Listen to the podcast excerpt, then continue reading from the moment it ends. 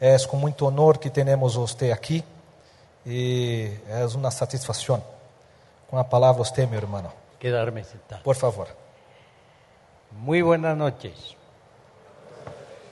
Yo pido disculpas porque no falo portugués. Solo falo portuñol. Para mí es un placer y un motivo de agradecimiento a Dios estar aquí y ver que hay tantos de ustedes que quieren ser estudiosos de la palabra de Dios en el contexto brasileño. Dios ha falado en Cristo Jesús y la revelación de Dios está registrada en las sagradas escrituras. Pero nosotros no leemos las sagradas escrituras normalmente, generalmente, en sus idiomas originales, hebreo, arameo, griego. Leemos las sagradas escrituras en nuestro propio idioma. Gracias a Dios por los traductores. Tampoco pensamos en el mensaje de Dios como un mensaje que, bueno, solamente es para los cristianos que leen los idiomas originales. Es un mensaje para todos, incluyéndonos a nosotros. Yo me crié en un hogar evangélico desde muy pequeño escuché la lectura bíblica. Mi padre no era un teólogo, pero él amaba a Jesucristo y transmitía el mensaje en su propio idioma, en su propio contexto. Y desde muy pequeño yo quise estudiar las Sagradas Escrituras y tomé varios cursos. Con el tiempo me di cuenta de que había un problema con el estudio académico de las escrituras. Me pareció que el estudio académico era importante, pero no suficiente, que era necesario relacionar el mensaje bíblico con la vida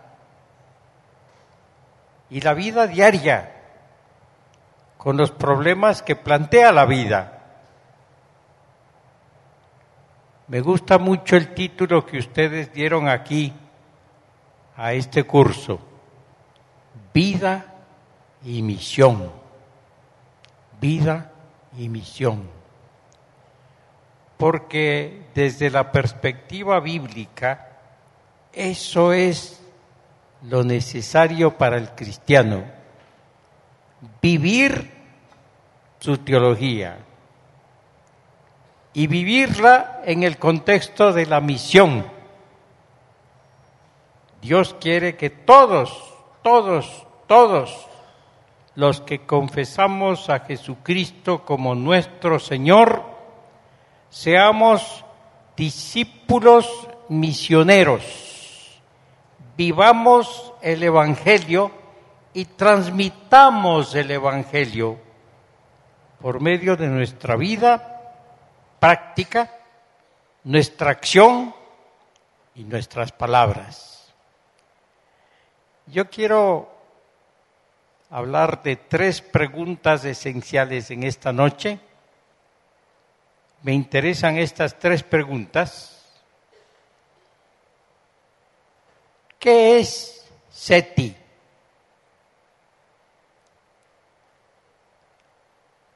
¿Para qué sirve SETI? ¿Qué busca? ¿Cuál es su intención? Y entonces sí, ¿Cómo podemos nosotros avanzar con este proyecto de educación teológica? Hace muchos años la Fraternidad Teológica Latinoamericana tuvo una consulta sobre alternativas de educación teológica, 1985. Entre los expositores estaba el profesor Sidney Roy, misionero en la Argentina, muy estudioso de la historia de la Iglesia alrededor del mundo. Allí él mostró los varios periodos de educación teológica. ¿Cómo comenzó la educación teológica? Comenzó con un periodo que él llamó catequético, es decir, la formación de discípulos de Cristo para que vivieran el Evangelio, con énfasis en una catequesis, enseñanza bíblica. Algunos piensan, por ejemplo, que Primera de Pedro se usó para instruir a los cristianos a fin de que vivieran el Evangelio. Y luego vino un periodo que él llamó monástico. En los monasterios se concentró la enseñanza para los clérigos. Y luego con el tiempo se desarrolló lo que él llamó el modelo universitario, ya con la idea de que era necesario entrenar, capacitar a los teólogos para que escribieran libros sobre teología y trataran de relacionar la filosofía con la teología. No tanto con la vida, sí con la filosofía. Con el tiempo surgieron, ya en el siglo XVI, especialmente por la influencia de la reforma protestante, los seminarios, los seminarios. Ahora, ese ha sido el modelo más diseminado en todo el mundo, los seminarios o institutos bíblicos. ¿A qué se dedican especialmente los seminarios? A la preparación de pastores a veces con una dicotomía muy grande entre pastores y laicos, pastores y laicos. La pregunta es, ¿los laicos no necesitan teología? Basta con que reciban la enseñanza de los maestros, los pastores, no necesitan relacionar el mensaje bíblico con su propia vida práctica. No, no necesitan dar respuesta a los problemas que les plantea la vida. La respuesta es, obviamente, todos los cristianos necesitan teología no teología formal, no teología académica. Sería bueno que más y más cristianos pudieran leer hebreo y griego, pero imposible empezar con eso. Gracias a Dios podemos hacer teología desde las bases, desde las bases, en el contexto de la vida práctica y pensar no solamente en nuestro crecimiento como discípulos de Cristo, sino como misioneros, porque todo cristiano está llamado a participar en la misión de Dios en el mundo. y cómo participa en la misión de Dios, haciendo que el mensaje de Jesucristo cobre vida en la sociedad, no solamente dentro de las cuatro paredes de la iglesia, del templo, no, en la vida práctica, en la vida práctica, en el contexto de la familia, en el contexto de las relaciones sociales, en el trabajo. Cuando comenzó SETI, comenzó con un grupo pequeño, entre los cuales se contaban tres profesores de seminarios, profesores de teología. Entre ellos el doctor Roy, a quien yo mencioné hace un momento, historiador de la Iglesia. Otro, un profesor de Antiguo Testamento en un seminario batista. Y otro, un profesor en un seminario de una iglesia histórica o de iglesias históricas. Un profesor inglés. Pero gracias a Dios también había un grupo de profesionales un psiquiatra, una profesora de filosofía, un biólogo y un empresario. La preocupación de ellos era esta. Había profesionales que se graduaban con un título universitario. Durante los años de estudios en la universidad, habían sido miembros de lo que en el Brasil se llama Asociación Bíblica Universitaria del Brasil, en la Argentina Asociación Bíblica Universitaria Argentina. Bueno, cuando estaban estudiando estos jóvenes, recibían la enseñanza de obreros estudiantiles que los estimulaban a reflexionar sobre su fe y trataban de circular literatura para que ellos crecieran como discípulos de Cristo.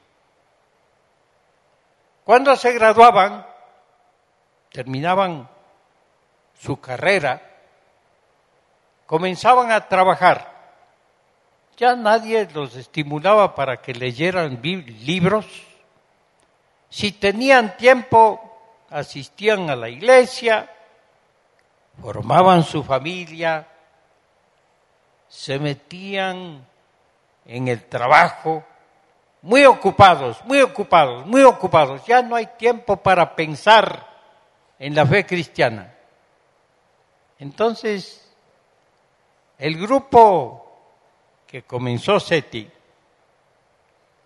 se dio cuenta de la necesidad de hacer algo con, para ayudar a los profesionales, a estos profesionales que quizás no estaban creciendo en la comprensión de su fe y como consecuencia tampoco estaban tratando de entender lo que significa ser cristiano en relación con su trabajo, su familia, sus relaciones sociales. Bueno, se propuso este grupo formar un currículum, currículum para profesionales que estudiaran teología.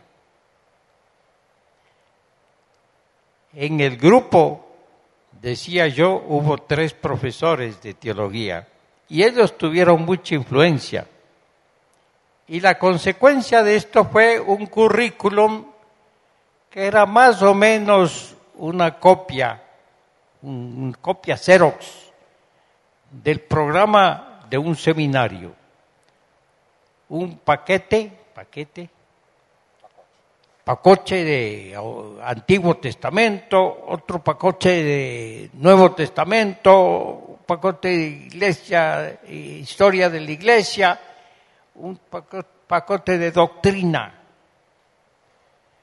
Bueno, nosotros llevamos esto a un experto en educación de adultos, muy influenciado por Paulo Freire y le preguntamos, mira, ¿qué te parece este currículum? Queremos desarrollar un, unas guías para estimular a los profesionales a estudiar teología. Él miró el, el currículum y dijo, yo no estudiaría con ustedes.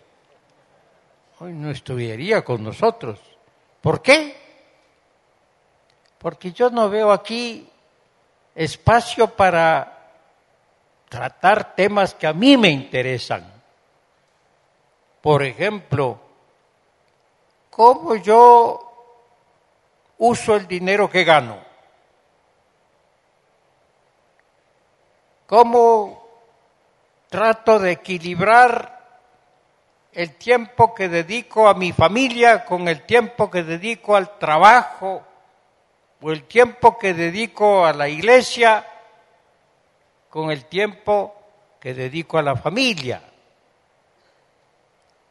¿Qué hago si yo tengo un problema en mi trabajo porque mis compañeros quieren hacer una huelga, una greve, y quieren protestar porque no están recibiendo un salario adecuado? Yo tengo preguntas, muchas preguntas, como profesional cristiano. Bueno, no estudiarías con nosotros, entonces, ¿qué hacemos? Nosotros queremos ayudar a estos profesionales. Bueno, dijo, vamos a hacer una encuesta,